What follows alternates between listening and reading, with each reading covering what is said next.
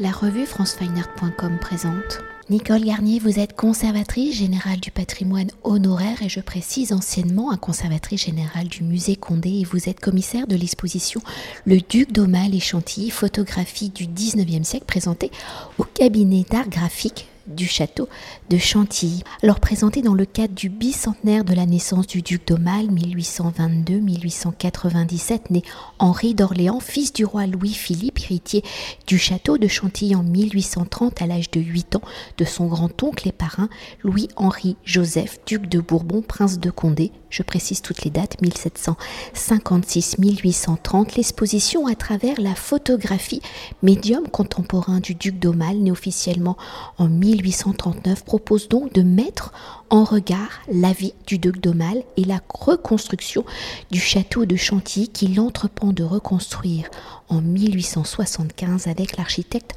Honoré Domé et qu'il décide de léguer en 1884 à l'Institut de France où le legs contient des contraintes comme l'interdiction de prêter à l'extérieur les collections du duc d'Aumale et d'en modifier la présentation.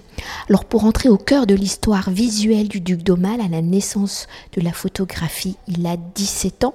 Alors si le premier portrait photographique du duc d'Aumale date de 1848, soit 9 ans après la naissance du médium, qu'il possède un daguerreotype hein, représentant Chantilly en 1846, aujourd'hui disparu. En homme de son temps, connaît-on les circonstances des premières rencontres du duc d'Aumale avec la photographie? Sait-on s'il va s'essayer à la pratique du médium?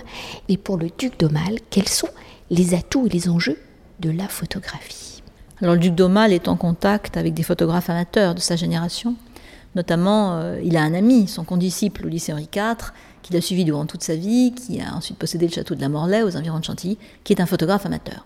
Puis comte Vigier, donc c'est un aristocrate, c'est quelqu'un qui a de grands moyens et qui s'intéresse à la photo naissante. Hein. À l'époque, la photographie n'est pas accessible à tous, mais les photographes sont des chercheurs qui recherchent des méthodes, qui recherchent des techniques, qui font avancer euh, l'histoire de ce nouveau médium. Et c'est probablement Vigier qui fait en 1852 un des premiers portraits photographiques du duc d'Aumale, il n'a que 30 ans, euh, qui va introduire Aumale au goût pour la photographie. On sait que quand il vient euh, au début de l'exil anglais, euh, dans les années 48, lorsque Vigier vient de France en Angleterre, il débarque avec tout son matériel photographique. On trouve ça dans les correspondances entre Aumale et, son vieil ami. Donc c'est probablement lui qui lui fait comprendre l'intérêt de la photo. Aumale a, vécu aussi en 1842 un drame terrible, hein, la perte de son frère aîné qui se tue accidentellement dans un accident de voiture à cheval, près de la, porte des Ternes à Paris. Euh, c'est le prince royal, donc l'héritier euh, du trône, le, fils aîné de Louis-Philippe. Et la pompe funéraire du prince royal euh, fera l'objet des premières photographies qui permettent de retracer un événement. Donc le duc de Mal doit comprendre l'intérêt de la photographie, évidemment. Il a 17 ans quand la photo apparaît, tout de même. Il est très ouvert aux techniques modernes parce qu'il est militaire. Et puis, au début de l'Angleterre, au début de l'exil anglais, il va aussi être proche de la reine Victoria et de son frère, le prince Albert. Le prince Albert qui euh, organise des grandes expositions, qui euh, utilise déjà la photographie, notamment pour enregistrer les objets d'art. Et le prince Albert demandera au duc d'Aumale de laisser photographier ses dessins de Raphaël, qu'il a en grand nombre, pour une monographie monumentale qui est alors en cours de préparation. Donc le duc de voit tout à fait l'intérêt de la photographie. Je pense qu'il découvre en Angleterre les grands primitifs de la photographie qui sont aussi présents dans sa collection. Hein. parce que la photographie à Chantilly, c'est à peu près 2200 euh, photographies anciennes. Il va acheter en 1856, très tôt, les fameuses marines de Gustave Le Gray qui font fureur à Londres, qui sont euh, dans les devantures des, magasins de, livres en fait. Hein. Et euh, il va euh, progressivement se constituer une très belle collection. Il va aussi utiliser la, photographie pour se donner une idée de l'évolution du Paris du Second Empire auquel il n'a pas accès. Hein. Ce sont les photos de Baldus, de, Bisson qui font partie de nos collections également, qui ont fait l'objet déjà d'autres expositions. donc cet intérêt pour la photo, il est, il est grand. Et évidemment, le duc d'Aumale va se faire envoyer de France en Angleterre des photographies du domaine de Chantilly qu'il n'a pas voulu vendre. C'est le seul domaine qui conservera de tous ses biens.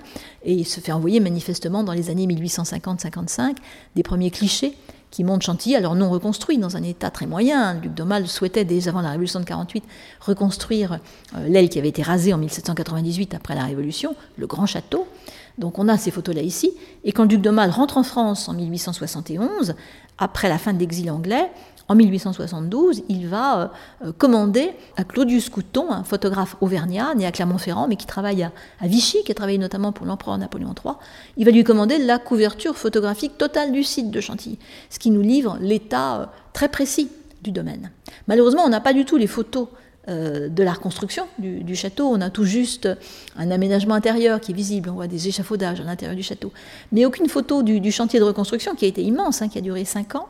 En revanche, euh, Alphonse Chalot, qui est un enfant de Chantilly, qui était un photographe euh, parisien, qui travaillait rue Vivienne à Paris, chez qui, le duc d'Aumale va se faire portraiturer, va demander, en tant qu'enfant de Chantilly, euh, à la famille d'Orléans de devenir le photographe exclusif du château. Et c'est à lui qu'on doit les grandes photographies, les photographies 60-80, hein, on, est, on est là dans les années 85-86 quand Chalot intervient ici à Chantilly, et ça nous donne l'état du château tout neuf alors que le duc d'Aumale vient de le reconstruire. Surtout, Chalot fait des clichés très précis du premier accrochage du duc de Mal, qui nous permet de mieux comprendre la logique euh, de l'accrochage du duc de Mal, qui rend hommage avant tout euh, aux familles dont il est issu, aux familles royales européennes, la famille Bourbon-Sicile, la famille d'Orléans, bien sûr, la famille de Penthièvre. Donc tout ceci, c'est l'accrochage initial de Chantilly, dont on a aujourd'hui perdu la trace et que seul conserve la photographie. C'est aussi une manière d'honorer notre donateur en ce bicentenaire de sa naissance que de pouvoir montrer eh bien, des portraits de lui depuis l'âge euh, de 26 ans jusqu'à sa mort, jusqu'à son lit de mort et à sa pompe funéraire. Et justement, pour évoquer l'image du duc d'Aumale à travers la photographie, si dans sa naissance, le médium est dédié dans un premier temps aux événements importants de la vie, quels sont les portraits que l'on connaît du duc d'Aumale et dans quelles circonstances sont-ils réalisés? Quels sont les événements liés donc à ses portraits. la première photographie qu'on ait conservée du duc de la première que je connaisse en tout cas, il y en a peut-être d'autres, mais la première que je connaisse date de 1848, donc l'année de l'exil, l'année où le gouverneur d'Algérie, qui est le duc d'Aumale, qui n'a que 25 ans, qui est général, euh, doit quitter l'Algérie, cette province française, pour se replier avec les siens en Angleterre. C'est le début de l'exil, et sur cette photo, qui est d'Antoine Claudet, un photographe français, exilé à Londres comme les Orléans, euh, on le voit aux côtés de son frère euh, aîné, le prince de Joinville, qui dirige la flotte française. On sait que le duc d'Aumale et Joinville, à eux deux, auraient pu tenter d'enrayer la révolution de 48. Ça n'a pas été le cas. Hein. Ils ont choisi, comme Louis-Philippe d'ailleurs, d'accepter la volonté du peuple, d'accepter la présence de la République, que le duc d'Aumale servira plus tard. Et donc la photographie accompagne cette histoire. Donc Antoine Claudet, photographe français, fait le premier portrait. En 52, on va avoir donc Vigier, euh, condisciple d'Aumale Henri IV, qui va euh, venir faire le portrait de toute la famille d'Orléans, la reine Marie-Amélie entre autres. Et puis euh, ensuite, au fil des temps, eh bien, on va avoir des photos extrêmement diverses, photos officielles comme celle des frères Appert, qui montrent le duc d'Aumale en, officier euh, général, en uniforme, avec euh, la Grand Croix de la Légion d'honneur. C'est la photo du président du Conseil général de l'Oise, du député de l'Oise, qui est le duc d'Aumale après 1871, qui va présider le procès de Bazaine. Mais on a aussi, à la fin de sa vie, des photos beaucoup plus intimes et beaucoup plus touchantes, comme les photos réalisées par Madame Hébert, la jeune épouse allemande d'Ernest Hébert, le célèbre peintre qui alors dirige la Villa Médicis, l'Académie de, France à Rome, qui est invitée avec son mari au Zucco, dans la résidence sicilienne du duc d'Aumale, et qui va nous laisser des photographies intimes du duc d'Aumale sur son domaine sicilien, qui est un vignoble, hein, où on vit très simplement avec les femmes siciliennes qui lui baisent la main, les enfants qui viennent euh, euh, voir le prince, les, paysans siciliens euh, encerclent autour de lui lorsqu'il arrive sur son domaine. Donc ce sont des rares photos intimes dont on dispose grâce à Madame Hébert. Mais là, on est en 1895, l'extrême fin du siècle, deux ans avant la mort du duc d'Aumale, qui va s'éteindre donc au, au Zucco, dans sa résidence sicilienne, d'une crise cardiaque. Il avait déjà fait une première attaque cardiaque l'année précédente, en décembre 96. Il était quand même parti en Sicile. Et euh, c'est pendant un séjour là-bas que, peu après d'ailleurs avoir appris le, décès brutal et tragique de sa nièce, la duchesse d'Alençon, brûlée vive dans l'incendie du bazar de la Charité, il reçoit, euh, bah, la veille de sa mort, une lettre de la duchesse. Et dit-on, euh, c'est ce qui aurait causé sa dernière crise cardiaque, donc dans la nuit du 7 mai. Donc 1897, il meurt dans sa résidence du Zucco. Et on a des photographies ici montrant le prince veillé par les religieuses siciliennes ou enveloppé euh, du drapeau tricolore, parce que le duc souhaitait être enterré dans son uniforme de, général. Et malheureusement, l'uniforme était resté à Chantilly. Donc ses proches ont eu la, très belle pensée de l'envelopper dans le, dans le drapeau tricolore. Et pour euh, revenir évoquer euh, l'histoire du domaine de Chantilly à travers le regard et la vie du duc d'Aumale, la révolution de 1848 donc va le contraindre à un exil en Angleterre, un exil de 23 ans, l'éloignant de sa propriété où à l'époque la photographie est donc, nous l'avons déjà évoqué, le seul moyen pour le rapprocher de celui-ci. Alors à travers ces photographies, comment le domaine de Chantilly est-il représenté? Quel est son état? Comment ces photographies vont-elles aider? Le duc d'Aumale à peut-être repenser la reconstruction du château et, à la reconstruction du château de Chantilly de 1875 à 1886 Comment les photographies réalisées montrent-elles justement l'importance des travaux réalisés? Alors on a deux campagnes photographiques qui montrent le château avant la reconstruction. Une campagne réalisée en 1850-55 à un moment où tout au début de l'exil anglais, le duc de Mal n'a plus le droit d'avoir des biens en France, donc il doit vendre tous ses biens. Euh, ce qu'il va faire, sauf Chantilly, parce qu'il va les vendre fictivement à ses banquiers anglais, la banque Coutts, et, donc il pourra récupérer Chantilly sans acte de rachat en 1871 quand il rentrera en France. Donc ça c'est un premier état, avec un château quand même assez fatigué. Le duc de Mal avait prévu en 47 hein, la reconstruction du château, il avait même commandé les plans à Félix Duban, mais la reconstruction n'interviendra que euh, voilà en 75, donc presque 30 ans plus tard. Euh, euh, donc c'est évidemment un, état du domaine qui est très important pour nous. on a aussi la campagne photographique faite en 1872 par Claudius Couton, moment du retour en France, où là, ça va être la totalité du site qui va, qui va passer au crible et qui permettra de, comprendre l'état du domaine. Probablement, ça lui sert aussi à, imaginer comment il va reconstruire ce qu'il va reconstruire. C'est un château éclectique hein, qu'il reconstruit.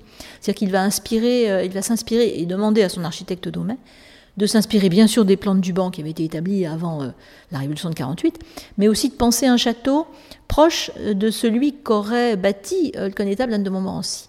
Duc de à la fin de sa vie, disait ça serait bien d'avoir Chantilly comme au temps du connétable de Montmorency. Il fait d'ailleurs de fréquents voyages au château des Coins, autre résidence du connétable, battue par le même architecte que l'aile Renaissance de Chantilly, Jean Bulan, et il va s'inspirer de ce qu'il voit là-bas. Et donc Daumet va, à commande, de retracer un château. Alors les hautes les hautes tours de Chantilly, évidemment, s'inspirent de Valancette, Chambord, enfin de tours de la Renaissance. Euh, ce ne sont que des signatures. L'entrée du château de Chantilly, c'est la copie conforme, euh, le portail de la Herse, sa copie conforme du baptistère de, Fontainebleau, la fameuse porte du baptistère, euh, qui est à l'entrée du château de Fontainebleau, et où vivait le duc d'Aumale sous la monarchie de Juillet, lorsque les Orléans étaient en résidence à Fontainebleau. Et quand même une dernière question, comme aujourd'hui nous sommes au cabinet d'art graphique hein, du château de Chantilly, abritant donc les collections euh, du musée Condé, dans le travail contraint des conservateurs du patrimoine, où le legs, je le précise, précise de ne pas modifier euh, ces collections, comment ces photographies sont-elles les outils de votre quotidien et à travers l'ensemble des photographies montrant les aménagements du musée Condé entre 1880 et 1886, comment le duc de Mal pense-t-il la monstration de ces collections avant d'être figées dans le temps, comment les photographies montrent-elles donc les différentes étapes, l'évolution de celles-ci Alors le duc d'Aumale euh, accroche ses collections selon un plan bien précis. C'est une sorte de testament, c'est un mémorial en l'honneur des familles qui ont possédé Chantilly avant lui. Les Condé, bien sûr. Il appelle le Chantilly le musée Condé, Museum Condéum, à l'origine en latin, puis il va le franciser. Donc hommage à la famille qui lui a légué Chantilly lorsqu'il n'avait 8 ans, mais hommage aussi à la famille d'Orléans, hommage aux familles royales dont il est issu. Et euh, l'accrochage, par exemple, de la galerie de peinture, qui montre d'un côté les collections italiennes, eh bien c'est la collection du prince de Salerne, sa collection de son oncle et beau-père, donc le frère de la reine Marie-Amélie de Bourbon-Sicile, sa mère, euh, le père de Marie-Caroline, son épouse, princesse de Salerne. Donc il rachète cette collection de tableaux en hommage à ces princes. C'est une manière de leur rendre hommage. Ils sont sur le mur gauche, le mur italien de la galerie de peinture. En face, il va présenter les tableaux des Condés et les tableaux des Orléans. Et au fond de la galerie, eh bien, on a tous les portraits de la famille royale. La reine Marie-Amélie, âgée, sa mère, pour qui euh, toute la famille d'Orléans a un très grand respect, hein, euh, qui va mourir à Clermont en 1866, très âgée. Euh, donc on a le portrait par Schaeffer, on a le, portrait de Marie-Amélie par Jalabert, mais on a aussi tout autour les portraits des rois de France au XVIe siècle. Parce que Chantilly, n'oublions pas, c'est aussi un conservatoire où on a les portraits euh, de tous les rois valois au XVIe siècle. Et on comprend mieux ainsi qu'au fronton de la galerie de peinture, on a par exemple trois bustes dont aujourd'hui peu de visiteurs peuvent comprendre le sens. On a les, bustes du roi Henri II, du roi Charles IX, du roi Henri III, les rois valois. Alors, maintenant, aujourd'hui, le duc de Mal ayant modifié avant de mourir cette présentation, les clouets sont dans une salle à part, ce qui fait qu'on ne comprend plus du tout le message. Mais c'était un hommage global à la, famille royale de France. Et ensuite suivaient les Penthièvres, les Orléans, avec les tableaux provenant de la collection de Louis-Philippe. Donc c'est un, c'est un témoignage, c'est une sorte d'arbre généalogique du duc d'Aumale lui-même, c'est un mémorial aux familles qui, l'ont, euh, qui lui ont légué le château, aux familles dont il est issu. Mais peu à peu, le, le message s'est un petit peu perdu au cours des réaccrochages successifs. Lui-même a réaccroché, donc après le second exil, quand son neveu, le comte de Paris, a été définitivement exilé hors de France, de Mal lui a pu rentrer en France en 89, mais son neveu ne rentrera, enfin l'héritier du trône, euh, Orléans, ne pourra rentrer que dans les années 1950, hein, sous De Gaulle. Donc il va convertir ce qui était le logement de l'héritier du trône en salle de musée. Et puis, euh, bien sûr, il a continué d'acquérir, hein, même après le testament de 1884, même après euh, la donation immédiate sur réserve d'usufruit de 1889. Et donc, il faut de la place pour accrocher. Et donc, l'accrochage sera beaucoup moins signifiant au fur et à mesure qu'il va desserrer cet accrochage et qu'il va continuer d'acquérir. Merci beaucoup. Merci à vous. Cet entretien a été réalisé par franceweiner.com.